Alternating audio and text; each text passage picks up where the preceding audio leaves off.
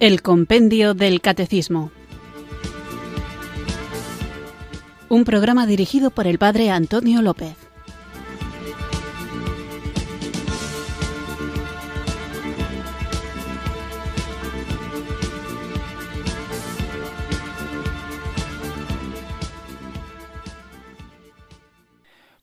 Buenas tardes, queridos oyentes de Radio María. Recibido un cariñoso saludo desde Irurzun, en Navarra, quienes sintonizáis una tarde más esta radio que cambia vidas, esta emisora de la Virgen, Radio María, para escuchar el programa El Compendio del Catecismo, nuestro espacio diario de formación católica en el que tratamos de conocer la fe que queremos vivir, compartir y defender.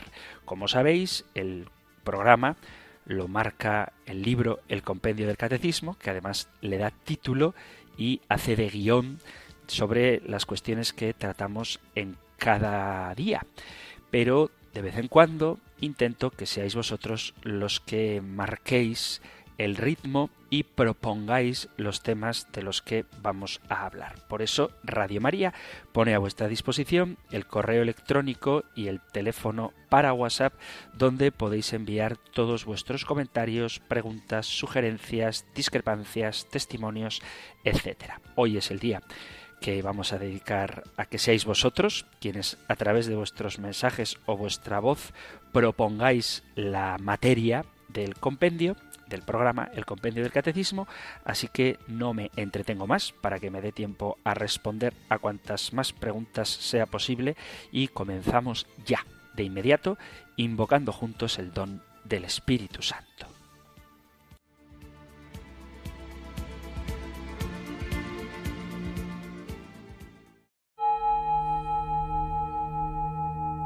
Ven Espíritu.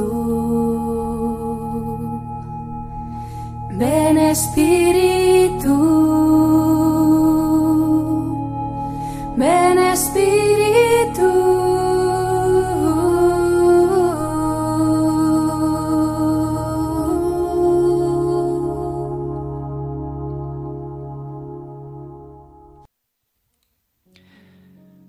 Oh Señor Jesucristo, tú que eres el verdadero sumo sacerdote y obispo de nuestras almas, y que en el altar de la cruz te ofreciste a Dios el Padre para ser sacrificio puro y sin mancha por nosotros, miserables pecadores, y que igualmente nos has dado a comer tu carne y a beber tu sangre, y que estableciste este misterio por el poder del Espíritu Santo, diciendo, Haced esto en memoria de mí. Te suplico por tu misma preciosa sangre el rescate de nuestra salvación. Te suplico, por este maravilloso e inefable amor que nos concedes a nosotros, miserables e indignos pecadores, lavándonos y purificándonos de todos nuestros pecados, por tu propia sangre. Enseña a tu indigno siervo, a quien entre tus muchas misericordias has concedido compartir los beneficios de tu sacerdocio, y esto no por mis méritos, sino sólo por tu abundante misericordia. Enséñame, te lo suplico, por tu Espíritu Santo, a acercarme a tan gran misterio como es digno y justo, con reverencia y honor, y en toda piedad y santo temor Disponme por tu gracia a creer y entender siempre, a sentir y sostener con firmeza, a hablar y a pensar con relación a los santos misterios, para que te sea agradable y provechoso para mi alma. Que tu Espíritu Santo entre en mi corazón, para que sin pronunciar palabra ni sonido pueda hablar allí toda tu verdad, y que Él mismo, oculto bajo el velo de la santidad, sobrepase el entendimiento del hombre por tu gran misericordia, concédeme tomar parte en este santo misterio con pureza de corazón e integridad de mente. Líbrame con la atenta e infalible guardia de tus benditos ángeles, para que por su poderosa protección los enemigos de la bondad puedan ser desterrados de allí. Por el poder de este gran misterio, y por la mano de este santo ángel a quien me has enviado, aleja de mí y de todos tus siervos el espíritu de un duro corazón, el espíritu de orgullo y vanagloria, el espíritu de envidia y blasfemia, el espíritu de fornicación e inmundicia, el espíritu de duda e infidelidad. confunde a los que nos persiguen y destruye a los que se apresuran a destruirnos. Oh Rey de las vírgenes, amante de la castidad y la pureza, vierte sobre mí el rocío celestial de tu bendición. Extingue en mi carne cualquier resto ardiente de deseo lujurioso, para que pueda permanecer en continua castidad, tanto de cuerpo como de alma. Mortifica en mis miembros todas las motivaciones de la carne, todas las afecciones desordenadas, todos los deseos de concupiscencia, y concédeme verdadera y permanente castidad y todos los dones que te sean agradables. Concédeme así ofrecerte este santo sacrificio de alabanza y acción de gracias con pureza de cuerpo y limpieza de corazón. Pues ¿quién puede entender qué dolor de corazón y qué fuente de lágrimas son necesarios, qué reverencia y temor, qué castidad corporal y pureza de corazón es requerido? Y sin embargo, Sólo así debemos acercarnos a servir en este divino y celestial sacrificio, pues Él, en Él, tu carne es comida verdaderamente y tu sangre es bebida verdaderamente. Aquí las cosas de abajo y las de encima, las terrenales y las celestiales, son hechas una sola. Aquí siempre están presentes tus santos ángeles. Aquí, en un maravilloso e inefable orden, te has constituido a la vez como sacrificio y sacerdote. ¿Quién puede ser digno de ofrecer este sacrificio menos tú, Todopoderoso Dios, que dignamente obras lo que haces? Yo sé, oh Señor, y conozco con seguridad, y a tu bondad lo confieso, que no soy digno de acercarme a tan gran misterio a causa de mis graves pecados y de mi gran negligencia. Pero sé y verdaderamente creo con todo mi corazón y confieso con mi boca que tú puedes hacerme digno de realizarlo, pues sólo tú puedes justificar y santificar a los pecadores. Oh Dios mío, te suplico por tu poder todopoderoso que me concedas a mí, pecador, tomar parte dignamente en este sacrificio, y con él me concedas temor y temblor, pureza de corazón y un torrente de lágrimas, regocijo espiritual y regocijo celestial. Concede que mi alma pueda sentir tu bendita presencia y la guardia de tus santos ángeles alrededor mío. Pues yo, oh Señor, teniendo devoto recuerdo de tu santa pasión, me acerco a tu altar. Aunque pecador, me acerco al sacrificio que tú has instituido y que nos has mandado ofrecerte en tu memoria y para nuestra salvación. Te suplico, Dios Todopoderoso, que lo recibas para beneficio de tu Santa Iglesia y por el pueblo que rescataste con tu propia sangre. Y puesto que tú concedes disponer tu sacerdocio sobre los hombres pecadores, y puesto que concedes a cada sacerdote como mediador entre ti y tu pueblo, te suplico que donde no encuentres el testimonio de las buenas obras en ellos, no quites aún el oficio y ministerio que has depositado en su cargo, para que el precio de su redención, por el que has concedido ofrecerte una perfecta oblación y santificación, no se pierda a causa de ninguna indignidad nuestra. Y además, oh Señor, elevo ante ti, si te dignas mirarnos favorablemente por eso, las tribulaciones de los pueblos y los peligros de las naciones, el gemido de los presos y la tristeza de los huérfanos, las necesidades de los que viajan, las carencias de los enfermos, la depresión de los cansados, la debilidad de los ancianos, las aspiraciones de los jóvenes, las resoluciones de las doncellas y los lamentos de las viudas. Pues tú, oh Señor, tienes misericordia de todos los hombres y no aborreces nada de lo que creaste. Recuerda cuán frágil es nuestra naturaleza, pues tú eres nuestro Padre, tú eres nuestro Dios. No te enojes con nosotros a pesar de lo que lo merecemos, y no alejes tu misericordia de nosotros, pues no presentamos nuestras súplicas ante ti porque seamos justos, sino porque tú eres compasivo. Aleja de nosotros nuestras iniquidades, y en tu misericordia enciende en nosotros el fuego de tu Espíritu Santo. Ven Espíritu.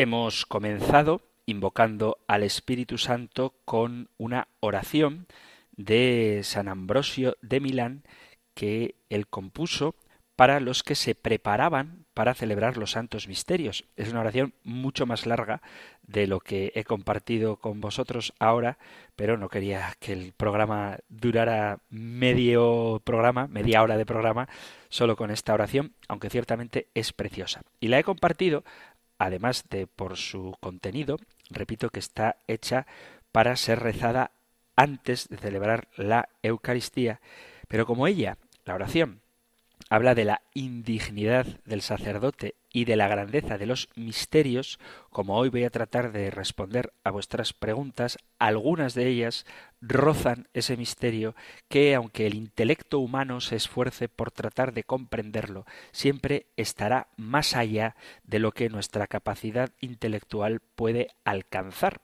Por eso tenemos que ser conscientes de que hay preguntas que son muy concretas, muy prácticas. Por ejemplo, no es una pregunta de hoy, pero de otro día, ¿cuándo se enciende el cirio pascual?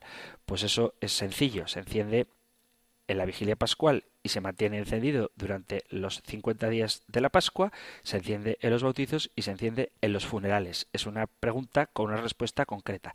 Pero hay otras preguntas, por ejemplo, las que hacen alusión a cómo es el cielo, o cómo son los padecimientos del infierno, o cuál es la situación en concreto de las almas del purgatorio, cuestiones difíciles para nuestra mentalidad que vive inmersa en el espacio y tiempo y aunque trate de dar una respuesta a estas cuestiones siempre será insuficiente porque ni ojo vio ni oído yo, ni el corazón del hombre puede imaginar lo que Dios ha preparado para los que le aman. Entonces, por mucho que uno se esfuerce en tratar de dar respuesta a estas cuestiones, el misterio siempre estará por encima de mi capacidad explicativa. No obstante, haré lo que pueda y ya de antemano os agradezco a quienes habéis intervenido en el programa enviando vuestras preguntas. Así que vamos allá con los mensajes que habéis mandado o bien al correo electrónico compendio arroba radiomaria.es o bien al número de teléfono de WhatsApp 668 594 383. Empezamos con un correo que alude a una pregunta que hicieron en uno de los programas dedicados a los oyentes, un correo, no, perdón, un WhatsApp al 668-594-383, en el que en aquel mensaje me preguntaban sobre qué haría Jesús actualmente en la situación que está viviendo Israel y Palestina y yo respondía, porque creo que es lo correcto, que Jesús haría lo mismo que hizo y lo mismo que hace, es decir, amar a todos y entregar la vida por todos. Y entonces, en respuesta a eso, dice este oyente en el WhatsApp, la respuesta que haría Jesús en Jerusalén en este momento es dar la razón a Israel, digo yo, es lo que da a entender el Padre en el Catecismo o esa Palestina. Creo que no queda nada claro. Este tema lo tratamos todas las semanas en un grupo cristiano Agradeceríamos en nombre del grupo una opinión suya. Muchísimas gracias. Dios le bendiga siempre. Pues yo no voy a dar una opinión y mucho menos a hablar en nombre de Jesús sobre a quién daría la razón, si a Israel o a Palestina. Tened en cuenta que las cuestiones políticas son siempre transitorias, son siempre cambiantes y son siempre falibles. El Señor ha venido a anunciar el mensaje de la buena nueva a todo el mundo, a todas las naciones y a todas las culturas. Lo único que se puede decir, y en esto no nos equivocaremos, es que hay que defender a las personas, que Tierra Santa es un lugar sagrado para millones de gentes del mundo entero y que actualmente está sumida en la violencia y el sufrimiento debido al prolongado conflicto político, insisto, es un conflicto político y por lo tanto siempre variable y siempre opinable y desafortunadamente hay una ausencia de justicia y de respeto a los derechos humanos. Por lo tanto, habría que respetar la situación histórica y legal de los santuarios sagrados. Los líderes hacen llamamientos para que cese la violencia, implorando a las autoridades que entablen un diálogo sincero y busquen soluciones duraderas que promuevan la justicia, la paz y la reconciliación para los pueblos de aquellas tierras que están soportando el peso del conflicto durante demasiado tiempo. Pero una decantación por un bando u otro es siempre caer en un error si lo queremos proponer como doctrina oficial.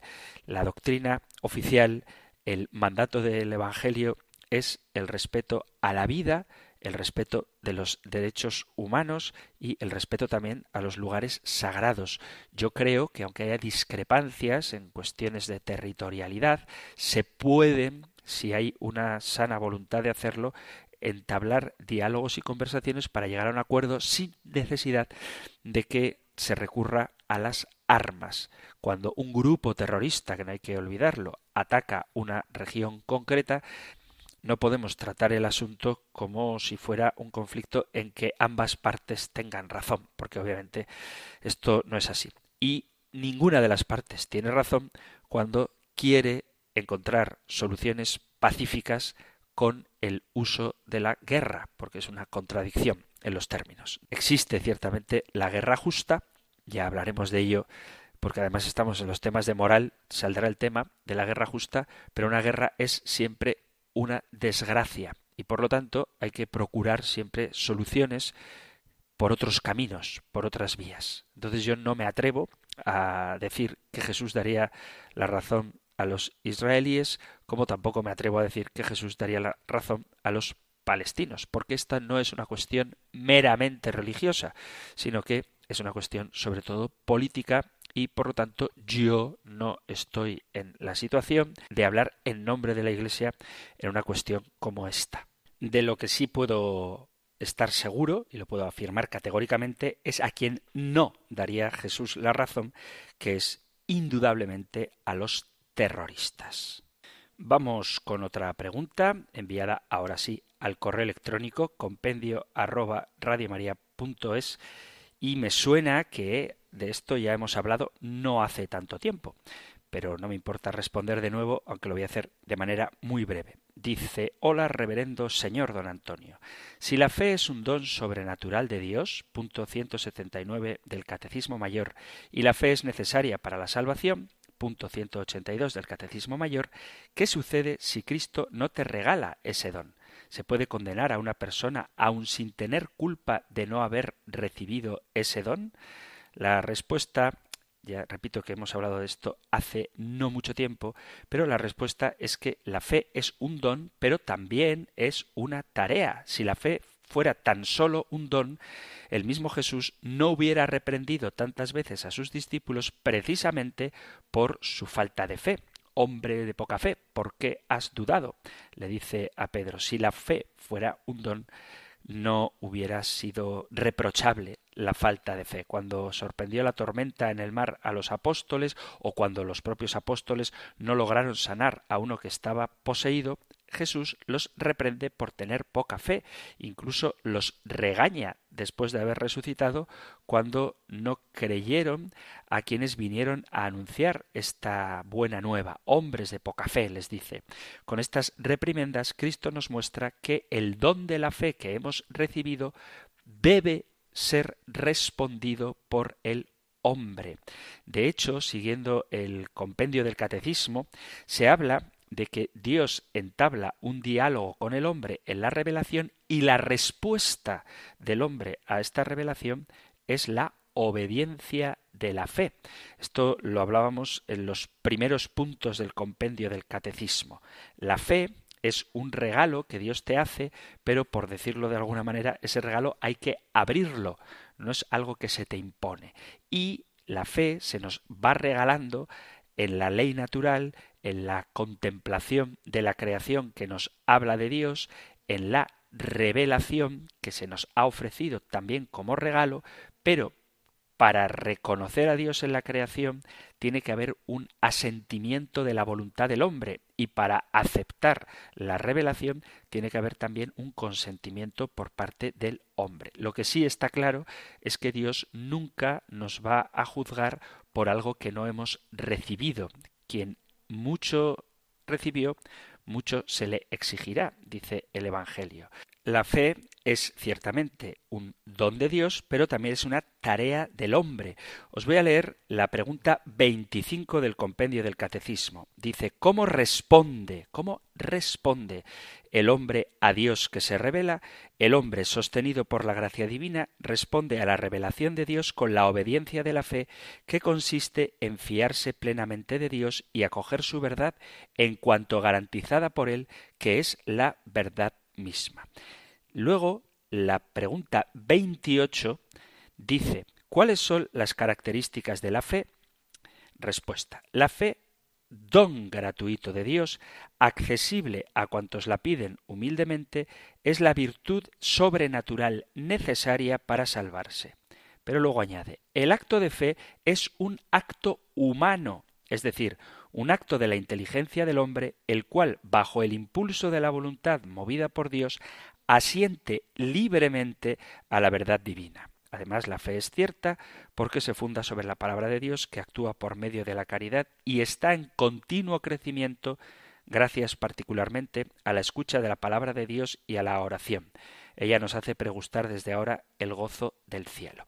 Pero quiero insistir en que la fe es un don gratuito de Dios, sobrenatural y necesario para salvarse, pero también es un acto humano, un acto de la inteligencia que, bajo el impulso de la voluntad movida por Dios, asiente libremente a la verdad divina. Entonces el hombre tiene la capacidad de responder, la responsabilidad de asentir o no a Dios que se revela. Y en cuanto a lo que plantea el oyente en la pregunta, si se puede condenar una persona aún sin tener culpa de no haber recibido ese don, el Concilio Vaticano II nos lo responde de una forma muy clara. Lumen Gentium número 16 dice, los que sin culpa suya no conocen el Evangelio de Cristo y su Iglesia, pero buscan a Dios con sincero corazón e intentan en su vida, con la ayuda de la gracia, hacer la voluntad de Dios, conocida a través de lo que les dice su conciencia, pueden conseguir la salvación eterna. Es decir, que se pueden salvar los que no, teniendo culpa, desconocen la fe. Os animo a que vayáis al podcast del programa del Compendio del Catecismo y repaséis las preguntas de las que ya hemos hablado, hemos dedicado una hora a cada una de ellas, las preguntas a partir de la 161, donde se habla de las notas de la Iglesia. La Iglesia es una, santa, católica y apostólica, y en concreto la pregunta 171, donde después de haber hablado de la relación de la Iglesia católica con el pueblo judío y del vínculo entre la Iglesia católica y las religiones no cristianas, explica qué significa la afirmación fuera de la Iglesia no hay salvación. Y la respuesta es la afirmación fuera de la Iglesia no hay salvación significa que toda salvación viene de Cristo cabeza por medio de la Iglesia que es su cuerpo.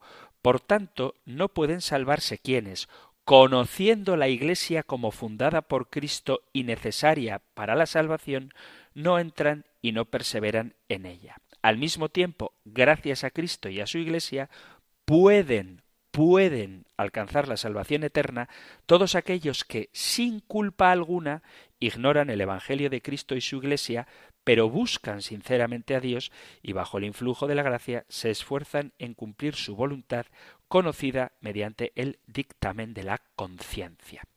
También dedicamos varios programas a hablar de la conciencia. Entonces veis cómo las preguntas y las respuestas del compendio del catecismo están relacionadas unas con otras. Pero a propósito del don de la fe, hay que decir que la fe es un don, pero también es una tarea y a propósito de si se pueden salvar los que no conocen la fe, la respuesta es que aquellos que sin culpa no han conocido la fe en Jesucristo, pero buscan sinceramente a Dios, sí pueden obtener por su gracia la salvación eterna. Seguimos aquí en Radio María escuchando el programa El Compendio del Catecismo, hoy dedicado a la participación de los oyentes. Envían un correo electrónico titulado Los Salmos del Rey David y hace referencia a otro de los programas dedicados a los oyentes donde se hablaba de la música católica, la música protestante, etcétera, y dice esta oyente Buenas tardes, solo quiero expresar con respecto al programa cuando se habla de la música, que los católicos tenemos muchísimos cantos y algunos son bellísimos, pero diré una parte muy importante y para mí los mejores son los salmos del rey David. No añado más. Muchas gracias y Dios le bendiga siempre. Un saludo. Pues gracias a ti por el mensaje y estoy totalmente de acuerdo en que la Iglesia Católica tenemos muy buena música y vamos mejorando cada vez más, hay que decirlo. Digo mejorando en el sentido de que cada vez hay un espectro mayor de estilos musicales católicos que se pueden adaptar a los gustos particulares de cada uno sin que por ello tengamos que recurrir a músicas no católicas. Pero es verdad que dentro del canto católico, dentro de la música católica, los salmos tienen un papel principal, porque en principio los salmos fueron creados para ser cantados. Y además, cuando una canción está inspirada en un salmo o incluso es literalmente un salmo, estamos cantando no ya devociones peculiares o particulares que el genio creativo de un músico ha compuesto, sino que estamos cantando la mismísima palabra de Dios y eso es algo que siempre debemos valorar. Pues ya que hemos hablado de la música y de los salmos, vamos a hacer una breve pausa musical antes de continuar con nuestro programa que, como vengo diciendo, hoy está dedicado a la participación de los oyentes.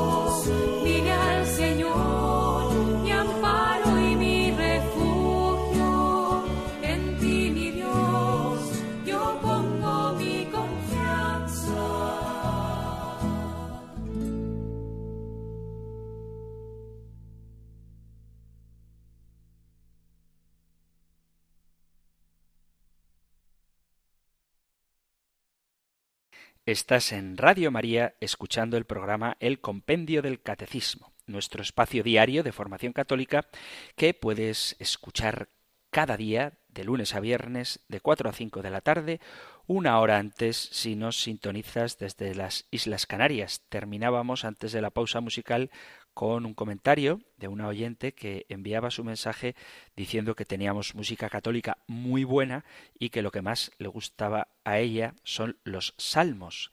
Ciertamente lo son, porque además son palabra de Dios escrita para ser cantada y por eso hemos hecho la pausa musical escuchando una versión musical del Salmo 91. Vamos a continuar con las preguntas de los oyentes y lo hacemos con un mensaje de WhatsApp enviado al 668-594-383. El mensaje es corto, claro y conciso. Dice, Padre Antonio, seré breve en mi pregunta. He oído decir a algún sacerdote de buen criterio que en la vida del otro mundo no existe el tiempo, o sea que todo es un eterno presente. Si esto es así, ¿cómo puede entenderse el purgatorio? Si este es un estado temporal del alma.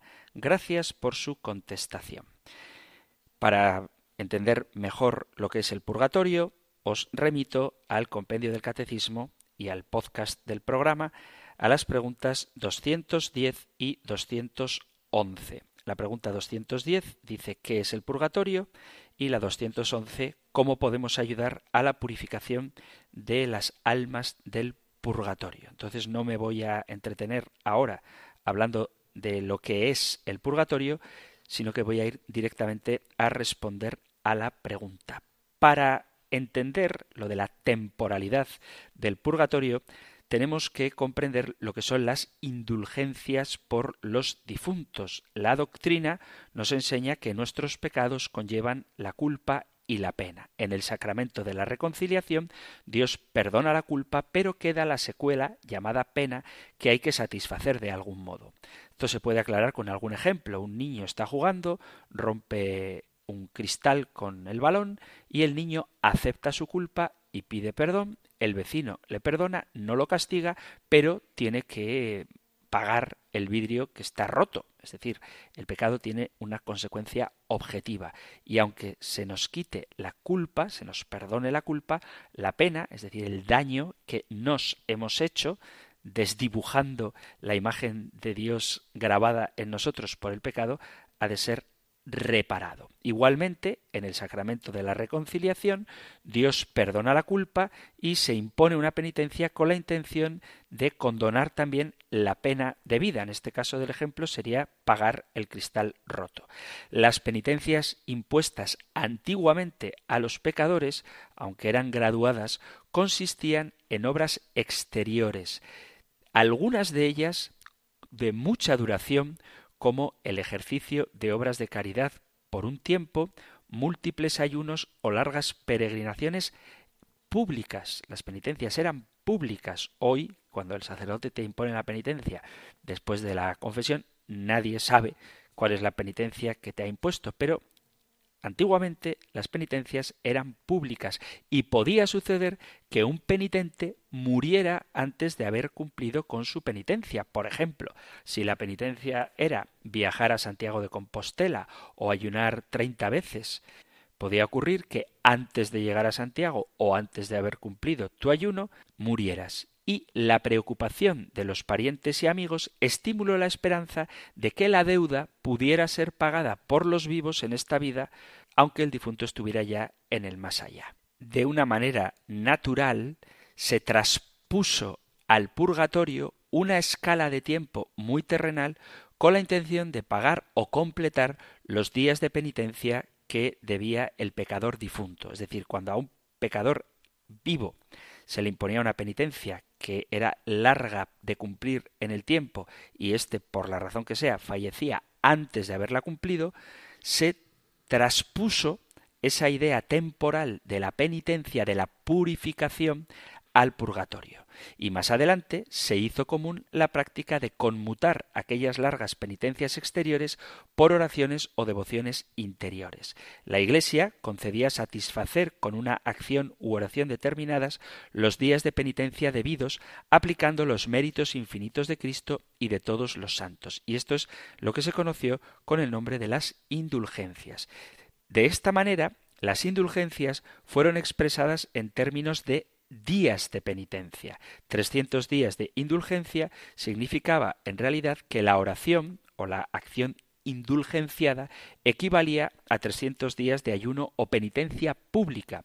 Así, al poder aplicar por los difuntos alguna indulgencia, completaríamos sus penitencias interrumpidas por la muerte. Y fue lógico que el concepto de días de indulgencia se entendiera como abreviar los días de purgatorio como si en la otra vida existiera el tiempo, cosa que ciertamente no sabemos cómo es. Por eso os decía al principio del programa que hay misterios que exceden nuestra capacidad explicativa, pero la razón de que se hable de días de purgatorio tiene que ver con las penitencias que en vida se imponían a los pecadores. Lo que sí podemos decir es que el estado del alma varía según esté en el purgatorio o en el paraíso. Pasa de un estado de purificación a un estado de plena visión. La dificultad estriba en cómo nosotros, que estamos sometidos al espacio y al tiempo, podemos imaginarnos un paraíso, un cielo, una presencia de Dios, un goce infinito en el que estemos fuera del tiempo, pero no podemos valorar el tiempo como lo hacemos aquí. Quiero explicarme hasta donde pueda. El cielo no es pasividad, es actividad, actividad de amor. Y si hay actividad, hay un antes y un después. Y si hay un antes y un después, eso significa que hay lo que nosotros conocemos como tiempo. Por lo tanto, cuando decimos que en el cielo no hay tiempo, yo creo que habría que matizar, no hay un tiempo tal y como lo entendemos nosotros aquí y ahora. Pero si hay actividad, hay un antes y un después y por ende de algún modo misterioso que yo soy incapaz de explicar y creo que el hombre es imposible que se lo imagine, sí que habrá algún tipo de tiempo, porque habrá sucesión de actos y en ese sentido no es atemporal, no es estático el cielo y si hay movimiento hay tiempo. Otra cosa es cómo ese tiempo se mida o cómo se valore, pero no podemos imaginar la ausencia de tiempo como que vamos a estar clavados cual estatuas como un reloj que las agujas no se mueven, sino que habrá actividad. Lo que pasa es que será una actividad de puro amor, de puro gozo, de pura alegría, de puro compartir en la presencia de Dios y en compañía de aquellos a quienes amamos. Imaginarse el cielo es algo, como citaba al principio de la Sagrada Escritura, que ni el ojo vio, ni el oído yo, ni el corazón del hombre puede imaginar lo que Dios ha preparado para los que le aman. Es una cita de la primera carta a los Corintios, capítulo 2, versículo 9. Resulta imposible imaginar lo inimaginable, dice también San Pablo a los Efesios en el capítulo 3, versículo 20, que Dios es poderoso para hacer mucho más de lo que pedimos o entendemos según el poder que actúa en nosotros. Entonces, por más que usemos nuestra imaginación, nos resulta imposible vivir las categorías de espacio y tiempo de una manera distinta de la que nosotros concebimos, porque no hay espacio, pero creemos en la resurrección de la carne. Y si hay carne, vuelvo a insistir, hay materia, no sé qué tipo de materia, una materia espiritual, pero tendremos cuerpo y el cuerpo se mueve y si hay movimiento hay sucesión de actos y esa sucesión de antes y después es lo que definimos como tiempo. Así que es una cuestión complicada, pero y hay que hacer un esfuerzo por entender qué significa eso que ciertamente creo que tiene razón el sacerdote al que alude en el mensaje, el oyente, no hay tiempo, pero no hay tiempo tal y como nosotros hoy en nuestro aquí y ahora lo entendemos. Seguimos en Radio María escuchando el compendio del catecismo y tratando de responder a los mensajes que vosotros, queridos amigos, queridos oyentes, habéis enviado al programa. Dice otro WhatsApp enviado al 668594383. Gracias, Padre Antonio, por hablar del relativismo. ¿Cuánto daño está haciendo en el mundo? Pasando verdades por mentiras y mentiras por verdades. Lo sabemos cuando nos vemos enfrentados a defender lo que siempre fue verdad. Dios le bendiga y gracias por enseñarnos. Pues muchas gracias a ti por el mensaje y además está enviado qué ilusión me hace cuando llegan de lejos desde Suiza. No es que los que llegan de aquí al lado no me hagan ilusión, pero saber que Radio María España se escucha en Suiza es un motivo de gozo porque sabemos qué grande, qué amplia es la familia de Radio María. Habla la oyente del daño que hace el relativismo y es cierto que vivimos en una época de escepticismo y relativismo, que son cosas distintas, porque el escéptico dirá que la verdad no puede ser conocida y el relativista dice algo diferente, y es que, según el relativista, todos tenemos la verdad. El escéptico niega la verdad y el subjetivista, el relativista, niega el error. El relativista es quien dice que para una persona puede ser verdad lo que para otra no lo es. Es decir, que no hay verdades que sean universales. Sin embargo, la afirmación básica del relativismo es contradictoria, porque si la verdad es subjetiva, eso significa que algo puede ser cierto para mí, pero falso para ti. Por lo tanto, esa verdad relativista no es cierta para mí, sino solo para quien la cree. Peor aún, la afirmación de que todo es relativo es una aseveración no relativa, porque si todo es relativo, la afirmación todo es relativo debería ser también relativa. Si me lo permitís, vamos a tratar de dar una respuesta concreta a los relativistas. Un relativista dirá que los valores son relativos de cada cultura, que en cada cultura hay diferentes valores y que por lo tanto en realidad los valores son relativos. Y este razonamiento contiene errores porque las culturas, al igual que las personas, pueden equivocarse. No se puede presuponer que las culturas no yerran en sus razonamientos. No es realista partir de la idea de que todas las culturas son infalibles y tienen la capacidad de desarrollar valores perfectos. Lo que sí varía entre las culturas son las opiniones de lo que está bien y de lo que está mal, no de lo que es bueno o malo en sí mismo. Una cierta cultura puede opinar que es bueno hacer sacrificios humanos, mientras que otra cultura aborrece esa costumbre. La opinión sobre los sacrificios humanos sería diferente, pero la maldad inherente a estos actos es objetiva. Los valores objetivos existen, aunque alguna cultura pueda tener opiniones diferentes sobre algunos de ellos. Más aún, el estudio de diferentes culturas no existe caso de un conjunto totalmente diferente de valores. De hecho, hay una gran consistencia en considerar positivas acciones de honestidad, valor, cooperación, justicia y en considerar equivocadas acciones como el robo, la mentira, la estupidez, la cobardía o el egoísmo. Las culturas, en otras palabras, tienen más de coincidencia que de diferencia. La antropología no es responsable de encontrar o valorar las distintas opciones éticas, sino de descubrir culturas con diversas opiniones y manifestaciones. La antropología no se encarga de estudiar la ética, sino de estudiar las costumbres, que pueden ser moralmente malas. El relativista dice que es una realidad que las personas aprendemos lo que está bien o lo que está mal de la sociedad, que impone sus creencias en nosotros y por lo tanto los valores son una creación de la mente, de los padres, de la familia, de los profesores, de la sociedad en general que condicionan al individuo. Y este argumento en favor de la subjetividad o del relativismo tiene el mismo fallo que el argumento anterior, es decir, no hay que confundir las opiniones con los valores, de lo que sólo podría decirse que la sociedad nos enseña valores sin condicionarnos. Las personas humanas no somos ratas de laboratorio sobre las que se puedan imponer cosas sin límite y mecánicamente. Más aún, el hecho de aprender valores teniendo como fuente a los padres y a los maestros no implica que estos valores sean necesariamente subjetivos en una sociedad pueden prevalecer opiniones que coincidan o no con la verdad moral. Este hecho no prueba la inexistencia de principios morales absolutos y tampoco prueba que un valor sea subjetivo por el hecho de que éste sea enseñado por un profesor. La visión de un humano que es condicionado irremediablemente por la sociedad no considera la capacidad humana de pensar, razonar y tener iniciativas.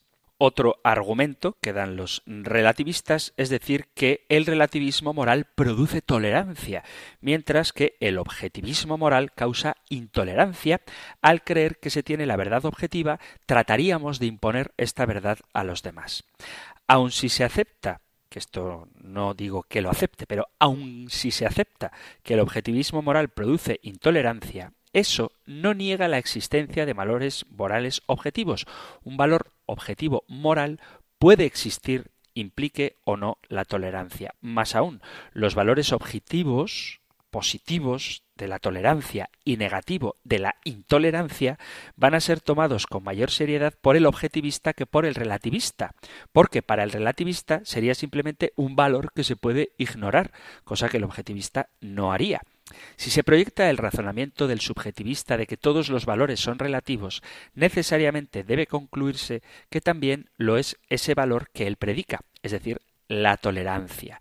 Cuando el subjetivista reclama la tolerancia como un valor que debe respetarse, lo está haciendo dándole a ésta un peso objetivo. De lo contrario, aparecería como intolerante al tratar de imponer sus ideas a los demás. Cuando un subjetivista predica tolerancia y respeto a los valores culturalmente relativos, se convierte en intolerante de las culturas que predican una posición contraria, porque él trataría de imponer sus valores a los demás. A esto debería añadirse otro razonamiento. ¿Debe ser tolerada la intolerancia? Una contestación negativa implica que el relativista reconoce el valor objetivo de la tolerancia y que está siendo intolerante, que sería lo contrario a lo que él mismo predica. Y una contestación afirmativa significaría que el relativista no tiene razón en enfrentarse a quienes tienen posiciones objetivas. La misma defensa de la tolerancia demuestra la existencia de un valor objetivo digno de ser custodiado, que es precisamente lo que propone el objetivismo moral. El relativista dirá que las ocasiones, las circunstancias, poseen tanta variedad y diversidad que es imposible llegar a tener una regla universal de comportamiento que sea aplicable en tal multitud de situaciones. Siempre será posible encontrar circunstancias en las que lo aceptado como malo, por ejemplo robar, pueda ser visto positivamente. Vuelvo a repetir la idea de antes, aunque este argumento fuera válido, no se aprobaría al subjetivismo, sino algo diferente, que sería el relativismo situacional, la moral de situación. Se mantendría como objetiva y positiva la acción, por ejemplo, de mentir, cuando los nazis pedían informes sobre la localización de algunas personas. Seguiría siendo válido el defenderse e incluso matar en defensa propia. Lo que este argumento en pro del relativismo señala es que principios objetivos deben ser aplicados a situaciones concretas, lo que supone la existencia de un valor objetivo. La moral está formada por principios absolutos y objetivos, por situaciones unas objetivas y otras relativas, y tercero, por motivos subjetivos. Para que un acto sea válido moralmente, los tres, tanto el principio moral como la situación como la motivación, debe ser correcta, las tres, no solamente una de ellas. El relativista dirá que los motivos buenos son los que hacen a una persona buena, es decir, lo subjetivo. No se hacen acciones buenas con motivos malos ni acciones buenas accidentalmente. Para ser personas buenas se tiene que realizar acciones buenas, eso es cierto. Las motivaciones de las personas no pueden estar aisladas de los hechos. El acto de amar, por ejemplo, está relacionado directamente con acciones objetivas positivas como la ayuda o la caridad, no el daño. Otro argumento que dan los relativistas es que si no se es libre para crear tú tus propios valores morales, entonces es que no eres realmente libre. Quien así razona está partiendo de la idea que considera la libertad como un valor objetivo no creado por él, es decir, está partiendo de la existencia de un principio no relativo. La libertad presupone los valores, no los crea. Más aún, si la libertad es vista como algo bueno, eso implica que debe ser alejamiento de algo malo, lo que implica aceptar valores objetivos. La idea de crear valores propios, personales, es una tarea enorme e imposible, porque eso significaría crear un universo totalmente diferente. Quien presupone haber encontrado nuevos valores, lo que ha hecho en realidad ha sido redescubrir valores que él hasta entonces ignoraba o que tenía olvidados. El relativista dirá que los valores son siempre subjetivos porque no han sido descubiertos por la ciencia, ni por los sentidos, ni por las matemáticas. Pero razonar así es una contradicción, porque eso que se está afirmando no puede ser descubierto ni por la ciencia, ni por los sentidos, ni por las matemáticas. Este otro de los argumentos del relativismo ataca la reducción indebida del ver, limitándolo solo a lo que los ojos hacen, pero también se puede ver con la mente, es decir, se puede pensar y razonar. Y por último, el relativista dirá que la moral y los valores pueden ser explicados sencillamente como una herramienta de la evolución para sobrevivir. Este argumento reduce la moral a un instinto de supervivencia. La moral, no es un instinto que señala lo bueno o lo malo.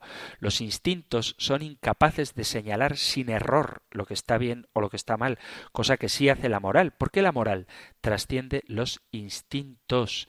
En un terreno de lógica no es racional aceptar que de lo menor, el instinto, surja lo mayor, es decir, lo moral. El instinto establece el es, lo que es, pero la moral determina el deber. Si se acepta esta idea relativista, se estaría reconociendo que todos los instintos deben ser seguidos y esto es imposible por la contradicción que se da entre ellos. En esto del relativismo moral hay mucha falta de reflexión. Hay otros conceptos asociados a ella como la moral negociada o el carácter histórico de la moral o una filosofía que produce la mala interpretación de la liberación personal. Y esto se expresa en frases como haz lo que quieras o sé tú mismo. Sin embargo, yo propongo desde el Evangelio, sé tú mismo tal y como Dios te sueña. Haz lo que tú quieras con tal de que eso te lleve al fin para el que has sido creado. Cuando perdemos de vista la razón de nuestro ser, es normal que incurramos en estas contradicciones lógicas y en este absurdo del relativismo moral que, como dije en su momento y repito ahora, es una mera teoría que, a la hora de la verdad, nadie vive.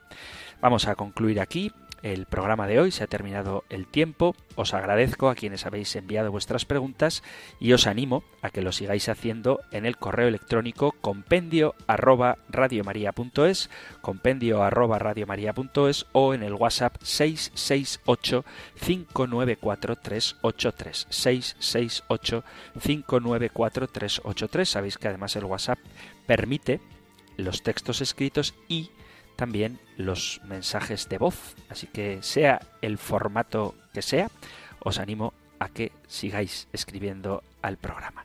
Terminamos ahora recibiendo la bendición del Señor. El Señor te bendiga y te guarde, el Señor ilumine su rostro sobre ti y te conceda su favor, el Señor te muestre su rostro y te conceda la paz. Muchísimas gracias por estar ahí, gracias por escuchar el compendio del catecismo y si queréis, volveremos a encontrarnos en un próximo programa. Un fuerte abrazo.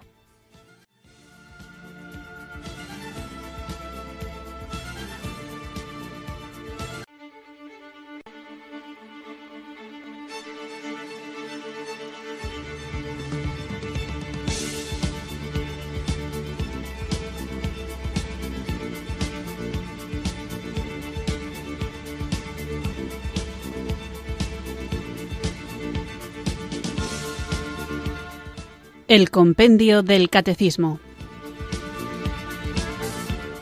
Un programa dirigido por el Padre Antonio López.